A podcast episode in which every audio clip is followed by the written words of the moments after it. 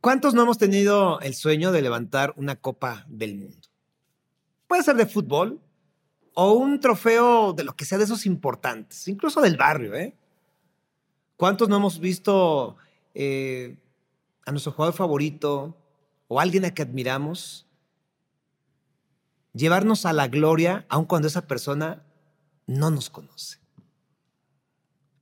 La persona con la que vamos a platicar ahora tiene eso esa inspiración que ha traspasado estadios, que ha traspasado la pantalla y que hoy día hasta sentimos que es como nuestro cuate, porque más allá de los logros eh, profesionales, de los logros deportivos, a través de la televisión también nos ha abierto su corazón, su franqueza, su sonrisa clara, también su carácter, porque los capitanes tienen que tener autoridad y carácter. Pero ahora no vamos a hablar solamente con el capitán, vamos a hablar con el papá, porque se está estrenando y estoy seguro, ahora se lo preguntaremos, que vale incluso más que cualquier copa del mundo. Bienvenido a Cartas de Papá, Pauto Araujo. Muchísimas gracias, Sergio. Gracias por la invitación. Escuchar tus palabras, eso último, que ser papá es más que cualquier trofeo en la vida, es más que cualquier logro se me vinieron a la mente esos instantes en los cuales vi nacer a mi hijo y en los cuales yo dije, esto es la primera vez que ve, yo estuve en el parto, es la primera vez que veo esto y me emociona demasiado, me sigo emocionando ver cómo la naturaleza pues, trae al, mundo a, un niño, ¿no? Y también por el hecho de sentirme por primera vez que tenía una responsabilidad muy grande Sí, muchas veces en cada entrenamiento, en cada partido, había muchas responsabilidades, pero nada se asemeja a esta, porque hay que estar 24/7, hay que brindar amor, hay que brindar también el apoyo a, su pareja, todos los papás que nos escuchan, que sepan que es muy importante apoyar a nuestras mujeres. ¿Por qué? Porque es una etapa muy cansada para ellas y yo creo que el estar en este momento apoyándola eh, en todas horas, nos ha ayudado muchísimo a hacer un, ese vínculo todavía más estrecho entre papá, mamá e hijo. Platícanos, por favor, así con mayor detalle que tú puedas, ese momento en el que tuviste por primera vez a Lian en tus brazos. Pues bueno, eh, el, momento en el que Lian lo tuve en mis brazos, que primero se lo dieron a mamá, eso ya lo sabía. Sí pero nunca me gustó cargar bebés recién nacidos porque soy muy tosco, porque, no sé, sentía que podía lastimarlo, ¿no? En el momento que me lo dan, yo lo único que pensaba era en tener mis brazos lo más frágiles posible, o sea, lo más eh, cómodos para no lastimarlo. Lo vi con esa boquita abierta, llorando, con esos ojotes al llegar al mundo. Dije, es un es un niño privilegiado porque tiene a sus dos papás, tiene a papá y mamá, y también que yo sentía ese inmenso eh, cariño, ese amor y esa dicha en ese momento por él. Yo dije, yo te voy a cuidar. Y esas son las primeras palabras o que pasaron, bueno, los primeros pensamientos que pasaron por mi cabeza. Yo te voy a cuidar, te voy a alimentar y voy a hacer que tengas pues una vida como la que yo tuve, porque siento que mi infancia fue muy bonita. No me acuerdo de cuando yo era bebé, pero obviamente yo quiero que él, él sea una persona que se desenvuelva, que se desenvuelva, una persona que sea feliz y una persona que respete a los adultos como siempre me lo enseñaron y también que viva rodeado de un ambiente familiar en el cual él los valores y las cosas que aprenda que sean algo que le ayuden para toda su vida. Papá primerizo, no es fácil, ¿verdad? No es nada fácil y ahora comprendo lo que son los papás, las preocupaciones, lo que ellos sentían por mí. ¿Qué está llorando? ¿Por qué? Pues porque se hizo del baño, que está llorando porque tiene hambre, que está llorando porque tiene un gasecito, tiene algún cólico. No sabes qué te está pidiendo al momento de que él no puede comunicarse contigo, así que hay que conocerlo. Gracias a Dios he podido conocer cada vez a mi niño y eso es muy importante porque yo siempre he observado las cosas. Y le digo a Sudi, ya, yo he aprendido ya a lo largo de estos días, estos dos meses que está con nosotros, eh, cuándo le duele algo, cuándo está del baño, sus caras, sus gestos.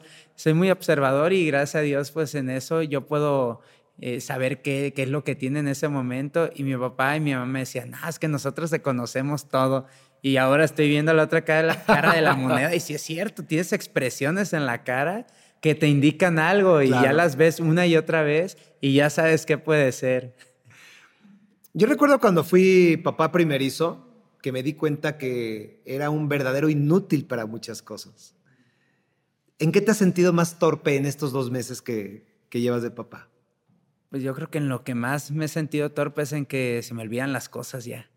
Antes cargaba pues toda una mochilita, siempre estoy acostumbrado a cargar una mochilita. Sí. Y ahora de que traigo la pañalera, a veces se me olvida el teléfono, se me olvida otra cosa, menos la pañalera. Eso en sí. eso sí, me he sentido hasta el día de hoy muy tonto, que hasta Sudi también me hace cada broma, eh, que traigo todo lo del bebé, pero ya cosas mías ya no, ya no están conmigo. Ajá. O sea, imagínate todo ese proceso, pues ya poco a poco lo tengo que ir corrigiendo, ¿no?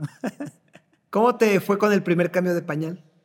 Muy bien. Yo soy una persona que siempre me ha gustado la limpieza y ahora sí que dices tú, lo vas a dejar, pero rechinando, ¿no? Sí, yo eh, desde el primer cambio que tuve fue, les confieso, como hasta, yo creo, los 10 días o 15 días. Por lo mismo de que soy muy tosco, yo decía, lo voy a lastimar, yo era el acompañante del cambio de pañales. Muy bien. El asistente. Exacto, yo pasaba toallita, yo pasaba agua, pasaba jabón, lo que sea que se tuviera que hacer para limpiarlo, la pomadita también para las rosaduras. Todo eso estaba al pie de la de Sudi y es a lo que me dedicaba al principio, pero ya después, ahorita pues es creo que yo soy de, de los que mejor cambia pañal, ya me puedo considerar Eso. un experto, ya que desde el principio quise aprender bien porque pues es obvio que hay que ayudar a, a nuestras parejas. Yo, algo que odiaba, la verdad, cuando nació Franco, fue el baño, o sea, bañarlo.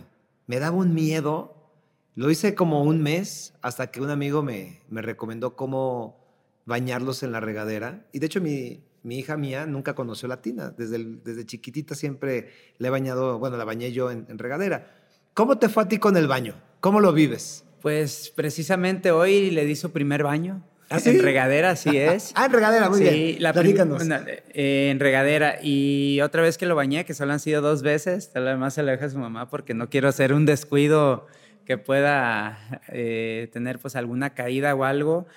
Eh, ella estaba en el lavamanos, ahí lo bañé por primera vez porque se hizo muchísimo del baño. Fue la primera vez que se bateó. Yo creo el, el bebé tenía Sí. hasta la espalda así. Y dije, no, tengo que hacer algo porque Sudi estaba haciendo tarea. Y yo dije, no, ¿cómo le digo? Sí. Este, se me bateó. o sea, ¿Lo traías como? ¿De cabeza o qué? Y entonces ya lo metí al lavabo, lo lavé y todo. Esa fue la primera vez, mi, mi primera experiencia ya bañándolo. Eh, y ahora en la regadera, precisamente hoy. Y con muchísimo cuidado lo agarré así por abajo, estaba tratando pues todo, las axilitas, todo, de dejarlo bien limpiecito. Y todo salió bien, todo salió bien. Y también eh, siempre me dice que con la puerta cerrada también para que no le entre el aire y todo. Yo seguí las instrucciones al pie de la letra. Y no, no hubo queja. No hubo queja, Muy todo bien. salió bien, lo entregué bien. Muy bien. Eh, me encanta verte así de, feliz, pero estás cansado, ¿verdad? Sí, sí, sí, son etapas muy cansadas. eh, aparte de que yo no concilio el sueño muy fácil, pues hay que esperar a que se duerma bebé. Y, el primer mes era 11, 1, 3, 5, 7. Y se, o sea, dormía en el día, pero en la noche todo el tiempo estaba despierto. Eh, mi esposa lo sufrió mucho, al igual que yo, y fue una del- de las etapas más cansadas. Ahorita ya me siento más controlado, pero algo así, un síndrome que yo no sé si, se- no sé si le pasa a todos los papás. Sergio, es que pues, nos crece la pancita. No he podido hacer ejercicio como se debe y yo creo que, que sí, ese parte del cansancio, eh, esa pancita también se debe a la fatiga que se Claro. va acumulando día a día. Pero ya, ya se regularizó mi bebé y yo creo que pronto ya lo vamos a sacar también en su carrera para que vaya aprendiendo a echar caminatas primero y después esas corridas para que sea un gran deportista. Pato, vámonos hacia atrás un poquito, ¿no? Eh, sabemos la, la, historia de Sudi, sabemos la historia de amor de ustedes dos. ¿Cómo, ¿Cómo llega esa parte mágica en la que deciden ser papás ustedes? ¿Cómo la convences? Pues esto fue una, una idea de Sudi en principio y yo simplemente me dejé llevar porque era algo que en algún momento yo siendo futbolista yo lo pensaba me daba pesar que fuera tan joven por el hecho de, no poder estar con mi pareja. Quizá ya en el ocaso de mi carrera o en el retiro sí pensaba en ser papá. Yo decía, después de los 30 años, porque pues yo veo que todos mis compañeros no disfrutan a sus hijos, se la pasan entrenando y todo, viajando, y no, no es lo mismo, ¿no? Estar con, con tu pareja.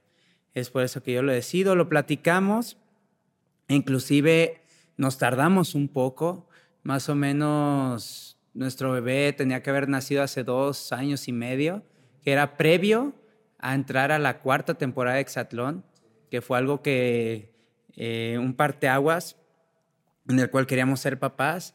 Al final no se había dado anteriormente y decidimos ir al reality, a la cuarta temporada de Titanes contra Héroes. Eso fue lo que pausó un poquito, pero después de eso eh, se vino el otro All Stars y gracias a Dios pues tuvimos la oportunidad de, eh, de quedar embarazados y luego pues esta etapa tan bonita que me tocó vivir, desgraciadamente los últimos meses no los pasé con ella porque tuve el compromiso del All Star 2, eh, pero fue una, una etapa muy bonita y la cual fue conjunta, fue conjunta a la idea, los dos queríamos ser papás y yo creo que llegó en un muy buen momento. Nada es por casualidad. Tuvimos algunos problemas también antes, previo al embarazo, unos problemas durante el embarazo eh, por temas políticos ahí que, que, pasamos. Fue algo difícil, pero lo que te comento, o sea, Dios no se equivoca y ahorita estamos, yo creo que en una de las etapas más bonitas de nuestras vidas, con gran ilusión de criar lo mejor posible a nuestro hijo y sobre todo de, que nunca le falte nada. Recuérdanos o cuéntanos cómo fue la noticia de que sabías ya que ibas a ser papá. ¿Cómo te dijo Sudi? Mira, estuvo muy raro porque eh, ella se empezó a sentir mal y dijo, no, Pato, es que pues, me siento mareada y que siento esto y me siento fatigada.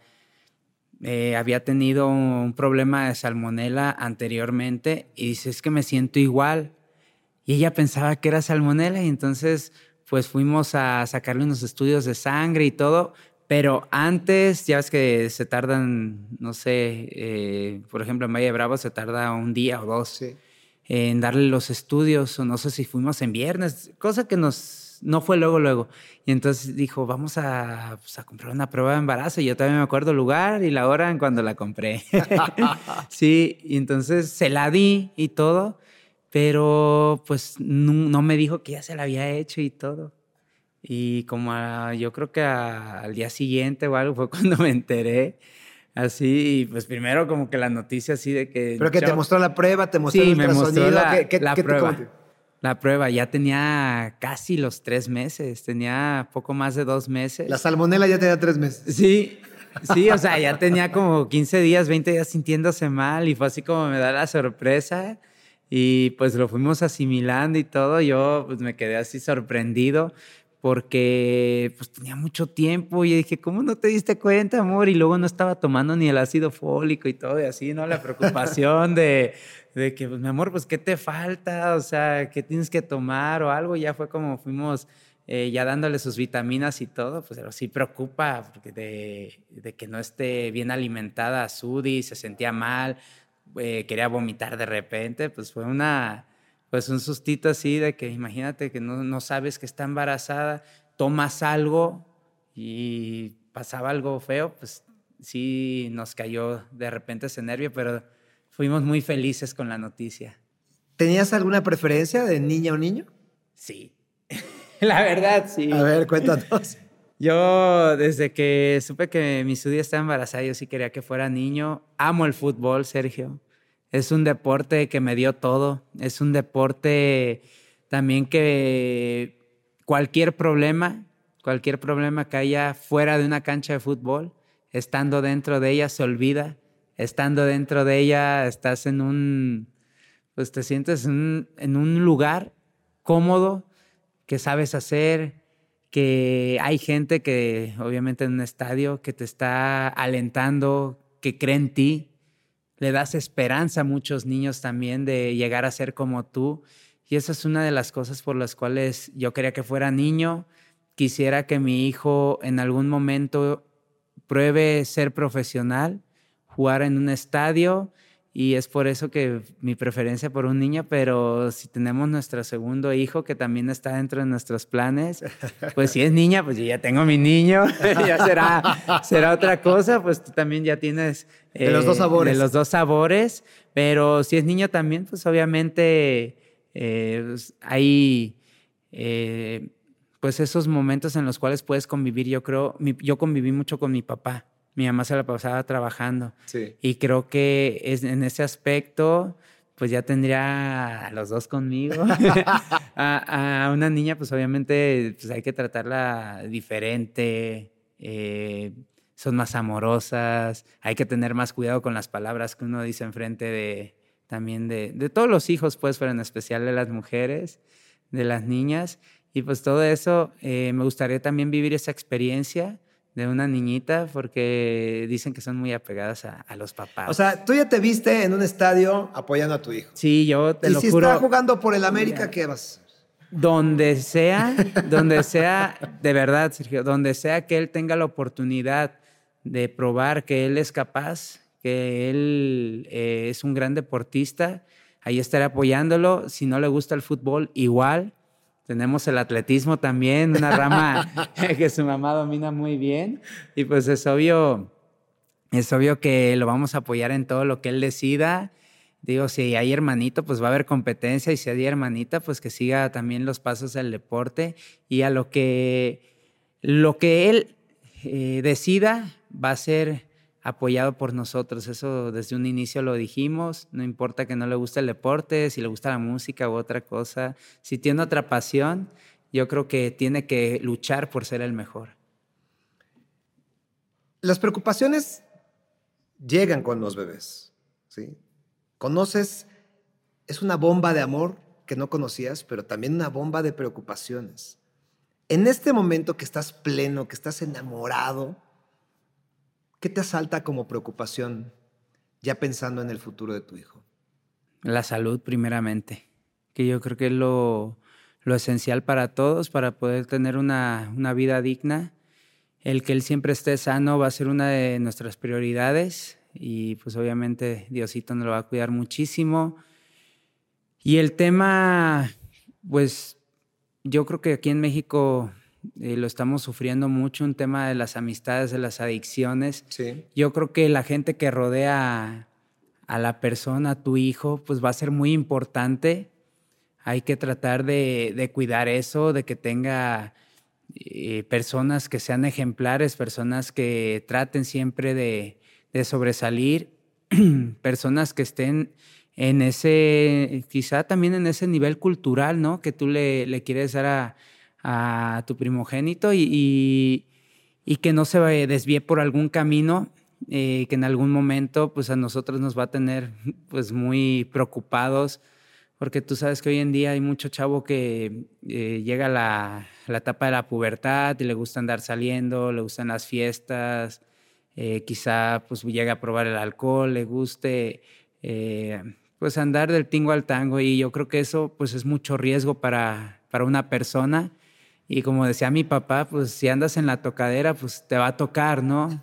Y eso yo creo que es una de las grandes preocupaciones que yo creo que Sudi también comparte conmigo. Y yo creo que en algún momento, pues que llegue esa etapa, pues te va a preocupar a, a, ti, me va a preocupar a mí. Y a muchas personas también les, les preocupa este tipo de, eh, de cosas que en la vida pues simplemente pues las tienes que vivir como experiencia. Las tienes Ya ves cómo es una bomba de amor y de preocupaciones. Apenas tiene dos meses, Pato, ya estás pensando en la primera borrachera. Bueno, es, algo, eh, yo, yo, agradezco mucho, ah, bueno, tiene dos papás que en ese aspecto se cuidaron muchísimo y ojalá y pues ese ejemplo que ve en casa, pues obviamente lo, lo lleve a, a tener esa fuerza de voluntad también, ¿no? Porque uno no, no importa que tengas amistades de ese tipo, uno sabe pues, lo que tiene que hacer, ¿no? Ya es lo que se mama en casa, es lo que uno aprende y es el ejemplo que, que hay que, que, hay que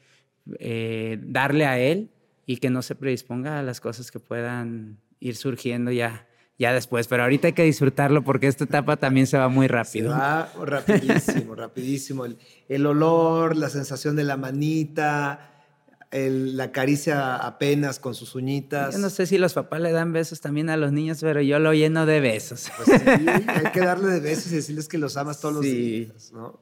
Que se va muy rápido. Vamos a viajar el tiempo más atrás todavía. ¿Cómo era el, el niño Pato Araujo? Pues mi Sergio, el niño Pato Araujo, creo que nació en un ambiente siempre de negocio un ambiente, mis papás son comerciantes, tienen una florería allá en Colima. Yo desde chiquito pues me enseñaron a trabajar, a andar limpiando las rosas, a barrer, a vender inclusive. Y les agradezco muchísimo eso. Yo creo que veían mis papás ser tan trabajadores que pues en algún momento no, no te queda otra más que seguir con ese ejemplo. Sí. En, en mi infancia a mí me gustaba muchísimo jugar en un jardín que está enfrente de mi casa, que también era muy peligroso, pero siempre terminaba convenciendo a mis papás de poder salir a jugar. Sabemos que hoy en día son otros tiempos. hoy es más peligroso aún. Distinto, eh, pues, se roban niños y todo. Eh, antes uno podía salir a cualquier lado, me iba a comprar cuetitos, yo recuerdo a 20 cuadras de mi casa, agarraba la bicicleta también, o sea, ahora lo veo y digo, me exponía mucho peligro porque atravesaba dos avenidas, yo sé que es Colima, sí, sí, sí. es una ciudad chica, pero atravesaba dos avenidas que era ida y vuelta, o sea, con un camellón, nueve años, diez años, algo de peligro había, ¿no? Total. Y, y, ese niño pues siempre creció con una, con una ilusión también de jugar al fútbol eh, mi única alegría en el recreo era juntarme con mis amigos para patear la pelota, para meter goles. Eh, mi vida era el estudio, mi vida era los entrenamientos en la tarde, llegar a hacer tarea en ese inter y dormir. Ese era mi cumplimiento, el entregarle buenas calificaciones a mis papás. ¿Y, y eres bueno en la escuela? me gustó mucho la escuela y era bueno. Lástima que no pude, tengo una carrera trunca, eh, lo más que hice fueron los tres cuatrimestres eh, que tuve ahí en la carrera. ¿Qué carrera? En administración de empresas, que después lo, lo quise retomar, administración de negocios en otra universidad, pero no pude en ninguna de las dos ocasiones terminar. Eh, no sé si en algún momento se me da la oportunidad de, de poder hacerlo. se atraviesan proyectos de repente, también uno yo le digo a, Sudi, Sudi está estudiando una maestría, que hay momentos en los cuales yo digo, oye, si regreso a, la escuela, ¿cómo, ¿cómo lo voy a hacer? ¿No? Ya no me acuerdo de nada. O sea, un, ejemplo. Pero no, no cierro la posibilidad de que en algún momento pues, se, pueda, se pueda hacer algo. ¿Cómo era tu relación con tu papá? Muy buena, muy buena. Y antes de entrar a ese tema de, de mi relación con mi papá, yo también eh, estuve en una etapa, a mí me daban una torta por gol, Sergio, no me da pena decirlo, en Exatlón no sé si ya lo comenté alguna vez, yo era un niño gordito, eh, también pues sufrí pues de, de bullying. Antes era pues burlas, ¿no? De que estás gordito y te echaban carrilla y luego también de que, ah, pues no vas a jugar porque estás muy gordito. Tú sabes, todas esas etapas que vives eh, en, en la infancia, más o menos entre los 9 y 12 años fue en lo que di el estirón, también, o sea, estaba gordito. Y yo, pues nada me sacó eh, de lo que yo quería, que era jugar profesional, me puse a entrenar, eh, transformé mi cuerpo también y fue lo, lo, que me dio para, para poder estar ahí como, como un referente, ¿no? De Chivas en su momento y de Puebla. Ahora, ¿en qué momento, ahorita regreso a lo de tu papá, ¿en qué momento les dices a tus papás que te quieres dedicar a eso y recibiste apoyo? El apoyo fue al 100% siempre por parte de mis papás. De hecho, había torneos en los cuales tú sabes que se hacen rifas, eh, si se puede hacer una rifa, lo que sea. No sé de dónde sacaban dinero nuestros papás. Y mi papá era uno de los que siempre iba al torneo con nosotros, él y otros tres o cuatro papás, que siempre, y hacían todo por apoyarnos. Era selección infantil.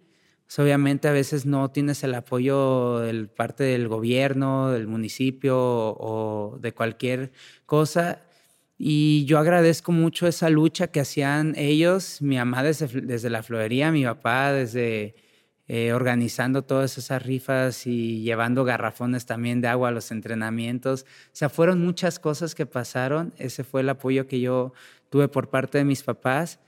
Y sobre todo que ellos nunca me prohibieron también eh, seguir mi sueño. A lo mejor y no hubieran querido, mi mamá dijo, no, no te vayas de la casa, hijo, aquí quédate y todo, pero no, no hubiera formado parte de esa historia del fútbol mexicano si ella hubiera querido que me quedara o si mi papá no me hubiera llevado cada entrenamiento, cada tarde, no me hubiera dedicado pues esa, ese tiempo para estar conmigo. Yo creo que cuenta mucho el apoyo de los padres. Yo siempre que hago clínicas o siempre que, que estoy con un grupo de chavos, si hay papás alrededor, yo siempre se los recalco, que el apoyo es indispensable de los papás hacia los hijos gracias a que yo tuve ese apoyo, pude cumplir mis sueños y ellos van a ser parte importante en los logros de cada uno de, sus pequeñines. Y ahora, ¿cómo era tu relación con tu papá? Platícanos esta parte, ¿en qué eran cómplices? ¿Qué no te gustaba de tu papá? ¿Qué límites ponía? Pues éramos cómplices en el fútbol, en que a mí, mi mamá para que lo dejara ir a los partidos me tenía que llevar. Sí, pues Colima, ser una ciudad pequeña, pues siempre era quedarme con los compañeros. No me gustaba a veces que yo ya me quería ir y pues estaban ahí, pues echando una que otra cervecita con los amigos. A veces uno de mis, de mis amigos, de los mismos muchachos, hijos de los jugadores, pues ya se quería ir, pero teníamos que esperarnos hasta que mi papá, pues quisiera irse a la casa. Eh, mi relación siempre fue muy buena con mi papá. Las cosas que no me gustaban era eso, que me regañaba eh, y también que en algún momento, pues también me prohibieron cosas. Sí, mi mamá era más complaciente. Sí, yo creo que las mamás siempre... O sea, el, el, más duro era papá. El más duro siempre fue mi papá. Y sí me llegó a sonar, la verdad. Sí me llegó a sonar eh, por temas de que yo era muy travieso también. O sea, yo también tenía culpa. Y a veces, pues, cosas que no tiene que andar uno, si andas cerca de un pozo de agua o andas cerca de un río o algo, pues te puedes caer, pues obviamente vas a recibir un regaño, ¿no? Y, yo siempre me llevé muy bien con mi papá, eh, con él tengo muchísima confianza, de hecho, pues con todo el respeto pues, para todos los papás, yo también le hablo de tú. ¿Ah, sí? mi papá sí, le hablo de tú. O sea, le, hablas por su nombre. Le hablo por su nombre, inclusive pues hasta nos llevamos a ¿Pero le dices papá o no? ¿Le dices por su nombre? No, papá. Ah, eres papá, pero no, es que en algunas partes les hablas de usted a los papás, pero ah, tú... No, y fíjate que a la gente adulta, o sea, siempre que llego, ah, pues usted, usted, usted, porque eso también me enseñaron en casa, dicen, no, háblame de tú y todo, pero hacia otras personas eh, adultas, pues siempre está, existe ese respeto, eso sí. Y, Pero con tu papá eres más llevado. Con mi papá sí soy más llevado, sí, y, y fíjate que no era, no era tanto, yo creo que por el fútbol me descompuse un poquito. Sí, porque hay un lenguaje un poco más salvaje, más salvaje, sí, más llevadera y todo. Yo creo que sí es una de las partes por las cuales ahorita me llevo así con él, pero yo lo quiero muchísimo. Te digo, él siempre me llevaba al fútbol porque mi mamá estaba trabajando y en eso somos los mayores cómplices del mundo. ¿Qué consejo te dio tu papá o qué, sí, consejo o frase, o hay algún consejo o frase que tu papá te haya dicho de más joven, tú, y que ahora lo tengas acá como decir, eso lo voy a transmitir a mis hijos? Pues el famoso como te ves me vi. Sí, ese se me queda bien marcado porque uno piensa que todo es fácil, pero los papás ya pasaron por esa etapa, ya sufrieron, sobre todo en la parte de, de las relaciones, pues tú sabes, a veces uno se equivoca y te lo dicen, te lo dicen, no haces caso y de repente pues sale mal. Yo creo que eh, esa fue una de las partes en las cuales como que más, más sufrí y pues que ellos te lo repito, ya pasaron por esa etapa y, lo, eso es lo que más recuerdo, pues cuando te lo dije, el te lo dije. ¿Qué cosas que tú viviste como niño con tu papá no vas a repetir con Liam? ¿O no quisieras eh, repetir? Pues yo creo que los regaños excesivos. Sí puede haber regaños, obviamente, siempre hay que eh, hacerle ver al hijo que algo no está bien. O sea, a lo mejor cambiar un poquito la manera de eh, eso y el que tomara, simplemente. Gracias a, Dios mi papá pues nunca fue alcohólico, pero pues sí lo llegué a ver borracho.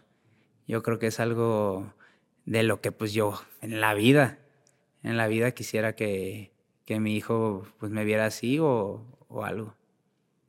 Hace rato que dijiste, a mí sí me sonaron, a mí también, pero es que eran otras generaciones. A mí me daban de y me metían al baño a llorar.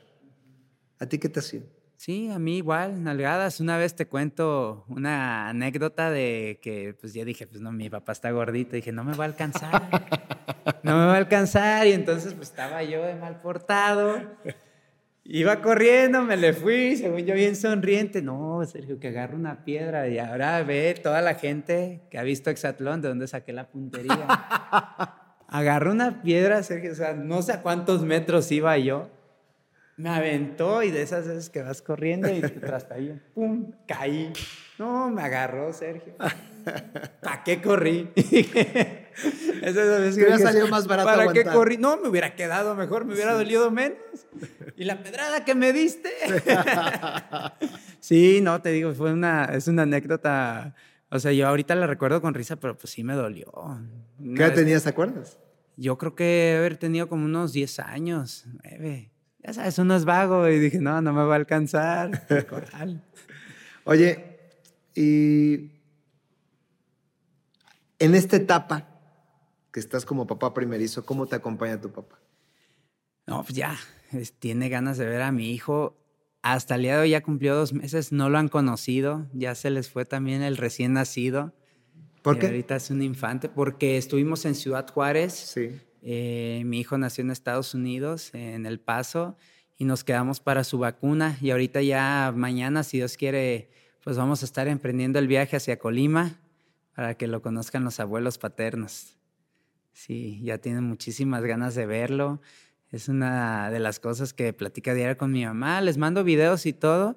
Y mi sobrina me contó un secreto de que se ponen a platicar con el video.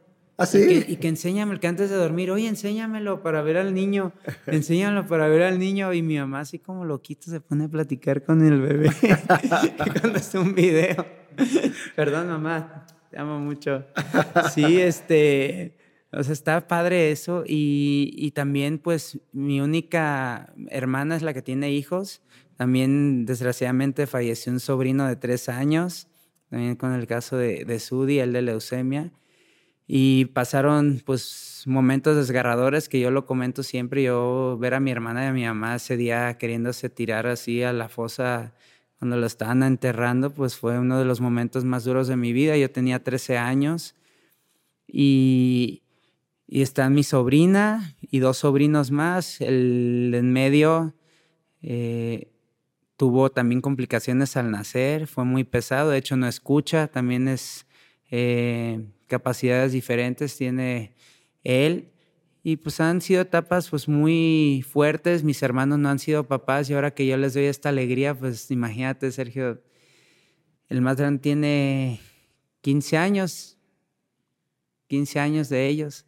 Después de 15 años, pues traer eh, a un nuevo integrante de la familia, pues imagínate mis papás cómo están de, de contentos y ya esperando con ansia los tíos, todos queriendo ya conocer al nuevo integrante de la familia. ¿Cómo crees que va a ser tu, tu papá como abuelo con tu hijo? Pues yo espero que tener una relación de mi hijo más cercana con mi papá. Sudi vivió un poquito más de relación cercana con sus abuelos, yo no tanto, porque ellos pues, vivían en el rancho y mi abuela pues nunca la conocí prácticamente y mi abuelo pues también casi no íbamos a, visitarlo de parte de mi mamá, de mi papá, pues vivían en el rancho, cada que íbamos al rancho pues los, los podíamos ver, yo los recuerdo con mucho cariño, pero sí espero, espero que Lian pueda eh, convivir muchísimo más que yo con sus abuelitos, porque creo que es muy, muy importante también para un niño. La experiencia que ellos me transmitían, todo lo que viví eh, platicando con ellos, pues yo creo que es algo que invaluable, algo que nadie te lo, no, lo puedes comprar en ningún lado. Hablando de esta parte de, de que nos educaron de tal forma, nos acabas de compartir esta parte de que las, las correcciones no sean tan duras. Pero ¿cómo te ves? No hablemos de esta etapa de los dos meses porque en esta etapa no cuenta lo que te va a preguntar. Pero, ¿quién va a ser la consentidora o el consentidor en la casa? ¿Sudio? Pues yo para algunas cosas. yo para algunas cosas, sobre todo para que si quiere ir a jugar, ah, yo te llevo. sí, pero yo creo que mamá va a ser más consentidora. ¿En serio? Sí. O sea, tú vas a ser el estricto de la casa. Debo ser, porque Sudi no va a tener corazón para poner este algún límite, yo creo. Si ella se quiebra si quiere muy fácil, le haga que le pusieron la vacuna. O sea, yo estaba llorando porque la vi llorar y mi niño estaba llorando. Pero si tú también eres muy sentimental. No, pues por eso lloré. Pero ellos lloraron primero. sí, Sergio, o sea, yo creo que mamá va a ser la consentidora. Y si ella llega a decírtelo en persona, yo creo que lo vas a corroborar. Llegas a preguntárselo. Pues bien, ¿por qué no le preguntamos, Gaby? A ver si quiere venir tantito el Sudi. Sí. A ver, ya nos platicaste esta parte de que te gustaría verlo jugar fútbol, ¿no? ¿Qué más cosas quisieras que alcanzara tu hijo? Porque nosotros nos llenamos de sueños, rejuvenecemos en los mismos sueños, pero haciendo un lado el fútbol, ¿cómo ves a tu niño en 15 años? En 15 años yo quisiera ya verlo con la secundaria terminada, eso sí, ya es una etapa en la cual yo creo que aprendí casi todo lo que sé. Gracias a Dios estuve en un colegio. También quiero darle esa oportunidad eh, de que él pueda pues estar en un colegio privado, aprender dos idiomas. Yo quiero que él, al ser también parte en parte americano de nacimiento, pues me gustaría que él pudiera desarrollarse también eh, en otro país y triunfar, más allá del fútbol. Igual en el deporte, yo quisiera que él, en cualquier tipo de deporte, él quisiera ser el mejor. Y también, ¿por qué no? Eh, en la música, eh, si se le da el canto, si se le da el baile, lo que él quiera, también me gustaría que siempre luchara por ser el número uno. ¿A ti te gusta la música? Sí, también me gusta la música muchísimo. ¿Lo has arrullado cantándole? Sí, de hecho. A ver si Sudi, si viene Sudi, que te comente cómo es que lo arrullaba. Que pase, mi querida Sudikei. Es que ella y yo siempre estamos juntos, mi amor. ¿Cómo está? Mira, mira. Aquí estábamos viéndolo todo, detrás de. Oye, llegaron este niño muy, muy fresco y muy despierto, ¿eh? Sí, mi Sergio, pero tiene dos meses, Lian. me estaba preguntando Sergio de que cómo la arrullaba y le tuve que oh, decir. Le canta, es un papá muy amoroso, Pato, me ha sorprendido, parece que, que tiene experiencia o que estudió mucho para la llegada de Lian. Me ha sorprendido mucho, Pato sabe cambiar pañales, sabe darle de comer al niño, sabe calmarlo, tranquilizarlo, así que pues para mí ha sido esta labor tan maravillosa, eh, ha sido muy bonita, al lado de, Pato, que ha sido un padre extraordinario. A ver, en este momento Lian le va a poner una prueba, porque está poniendo inquieto. A ver, que lo cargue el papá. A ver, mi amor. Y que le cante lo que nos decías, porque yo debo decirte, Pato, para que tengas confianza. Yo a mi hijo Franco y luego a Mía los arrullaba con la canción de, de Ladrón de la Sonora Santanera y Sonia López. ¿Tú qué cantas, Pato? Bueno, pues es que... Te escuchamos. En algún momento estaba escuchando pues una canción de iglesia y de repente vimos que le empezó a dar sueño y ya desde ahí hubo unos momentos que yo le empezaba a cantar esa canción de te presentamos el vino y el pan. Bendito seas por siempre, Señor. Y se dormía. Y te lo juro, o sea, de tanto que se lo repetía, yo creo que se cansaba y sí, empezaba ya a bostezar y se dormía. Te lo juro, o sea. Nos quedamos así sorprendidos porque yo me daba muchísima risa. Yo, ¿cómo le estás cantando? Le digo, mi amor, es que se, durmió. digo, pues ya, ya, ya la hicimos. la verdad es que para, para dormir al día no es tan sencillo. Tenemos que estarlo arrullando. No es como un niño que podamos acostar en la cunita o en la cama y se quede dormido. Tenemos que estarlo arrollando y ya únicamente cuando él ya se cansa de dar vueltas, se duerme. Entonces así es, Lía. A ver, querida Sudi, gracias por tu generosidad de estar aquí con nosotros y, presentarnos a tu bebé. Gracias. Ya nos dijiste que, que, es un padre presente, entregado, solidario, pero vamos a suponer que no está pato y que entonces a tu hijo le vas a describir, en unos años que él vea este video, es lo que va a escuchar. Descríbenos, por favor, desde tu corazón al papá Pato Araujo. Pero como si se lo dijeras a tu hijo. Ok, mi niño. Pues tu padre siempre estuvo contigo en todo momento, desde antes que nacieras. Te soñamos, él siempre estuvo tan contento de saber que venías. Cuando le di la noticia, él estaba muy feliz. Te esperábamos con muchísimas ganas, pero sin duda para él era su primera experiencia y, estaba muy nervioso. No sabía si lo iba a hacer bien, pero sin duda eh, a mí como tu mamá me sorprendió que él lo hacía todo perfecto y hasta me enseñaba muchísimas cosas a mí, como estaba él más tranquilo cuando tú llorabas, él se ponía mucho más tranquilo que yo y lograba dormirte con más facilidad. Entonces yo sentía una paz al, ver cómo te cuidaba, te llenaba de amor, te hablaba con mucho cariño, te cargaba con esos brazos fuertes y te sentías muy seguro, muy seguro con él. Él siempre estuvo para ti y sé que va a estar en todo momento cuando tú lo necesites, dándote el mejor ejemplo. Además te ponía a escuchar partidos de fútbol y te ponías muy atento, siempre. Perdón, es que, no es que se lo quiere inculcar desde chiquito. Pues ahí la llevas, ¿eh? Lo que dices es cierto, aquí lo acabamos de comprobar porque estaba un poco inquieto y ahí está un poquito más tranquilo. Está mejor, siempre está así. No sé, a lo mejor me siente a mí un poco nerviosa cuando llora de que como madre no queremos que nuestros hijos lloren o sufran y yo, ¿qué tendrá? ¿Le dolerá algo? Y Pato, tranquila, mi amor, a ver, préstamelo. Y yo decía, es que no, algo debe de tener, no, préstamelo. Y lo cargaba y como arte de, arte de magia el niño dejaba de llorar y se dormía. Y yo sentía así como, qué gran apoyo que puedas tener a tu lado como madre eh, en esos momentos, eh, una persona, un padre que esté al 100% y sepa también eh, cuidarlo y sepa hacerlo sentir bien en sus brazos. Eso creo que es algo, una bendición muy grande.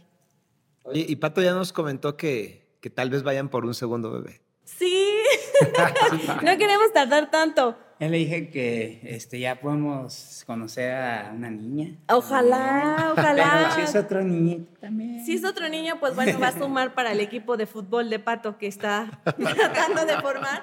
Pero sí queremos, tenemos esa intención que, no, que nuestros bebés no se lleven tantos años, que, que sean pegaditos para que puedan ser compañeritos muy cercanos, eh, puedan jugar, puedan eh, hacer muchas cosas juntos. Si Dios nos da ese privilegio, pues estaremos muy felices. Quisiéramos una niña ahora, pero si es un niño, pues qué maravilla también. pero bueno, vamos a esperar a los tiempos que, que sean así. Querido Pato, ahora por favor regresa Lian a los brazos de su mamá. Aquí tienes un, pañuelo por si quieres limpiarte el sudor. Pero sobre todo, he pedido que le regreses a tu hijo, a, su mami, porque mira, ahí enfrente tienes una hoja en blanco. Aquí tienes algún lápiz que quieras tomar. Esto se llama cartas de papá y hemos escrito cartas, los entrevistados, yo también. Y entonces ahora es tu, tu turno, Pato. Es una carta que algún día va a leer Lian. No tiene que ser tan larga, es lo que tú quieras decir. Pero, ¿por qué no dejas como fe en este, en este texto que empieza así? Lian, apenas tienes dos meses, pero... Y ya escribe lo que tú quieras. Mm. ¿Lo escribes? Eh, Lian, apenas tienes dos meses de vida, pero quiero que sepas que te amo mucho. Siempre voy a cuidarte y orientarte.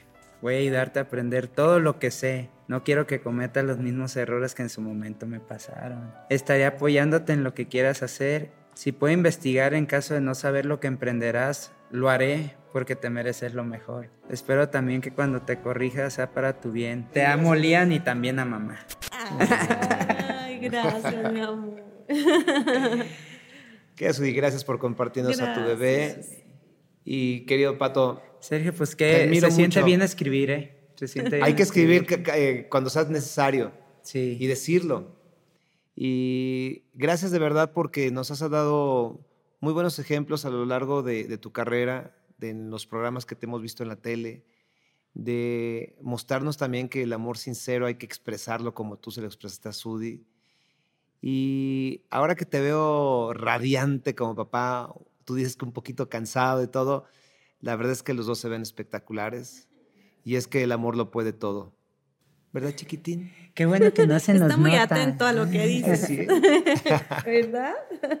Muchas gracias. gracias por estar en Cartas de Papá. No, muchas gracias. por esta invitación y de verdad, Sergio, pues esto lo vamos a recordar siempre porque te hace eh, esto, esto que voy a hacer también de vez en cuando, yo creo que me va a hacer todavía tener un vínculo todavía más bonito con Milian. Así será.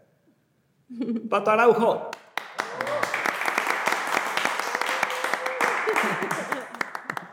Gracias. Muchas gracias. Gracias. Hemos terminado. Cuando fuimos al último ultrasonido, antes de que naciera Franco, la doctora nos dijo, cuando nazca, Insistan a su pediatra en que le revise la cadera, porque podría presentar una luxación. Esto debido a la posición en que ha estado casi todo el embarazo. No era algo grave, pero podía ser delicado y definitivo si no se atendía a tiempo. Por fortuna, Franco nació perfecto. Sin embargo, aún recuerdo esa recomendación. O mejor dicho, recuerdo el pánico que nos entró a mi esposa y a mí cuando nos dijeron la posibilidad de una lesión en la cadera. Mi amada Laura dijo al salir del consultorio, esto no se lo vamos a decir a nadie. Y coincidí con ella. Lo curioso es que lo bello se comparte muy fácil, pero los problemas preferimos ocultarlos, esconderlos. Cuando hay que decirlo, en los problemas o en las angustias es cuando más se necesita el apoyo de la gente que nos ama. La luxación de cadera no atendida a tiempo puede ocasionar una cojera permanente, pero se puede corregir de manera sencilla en las primeras semanas de un recién nacido. Y aunque el doctor me dijo que Franco estaba bien cuando nació, debo confesar que hasta que dio sus primeros pasos, respiré tranquilo. Hoy, igual, me preocupo de otra forma por los pasos que da y sé que va a tropezar, sé que va a caer, y saben, haré lo mismo. Ahí estaré cerca como cuando nació, con la esperanza de que la prevención y la atención a tiempo le haga caminar por un sendero con menos sobresaltos. Esto, aunque yo ya no lo lleve de la mano. Postdata. Muchos años llevé de su manita a Franco. Incluso él me la pedía de manera constante. Yo sentía que era un superhéroe, un superpapá y que le daba seguridad. Hoy, la terrible adolescencia me ha despojado de su mano y camina un tanto separado. Va adelante o va atrás. Lo que él no sabe es que hay un lazo invisible que nunca se rompe. Y ese lazo está listo para que yo lo jale cuando sea necesario. Soy Sergio Sepúlveda y esto es Cartas de Papá.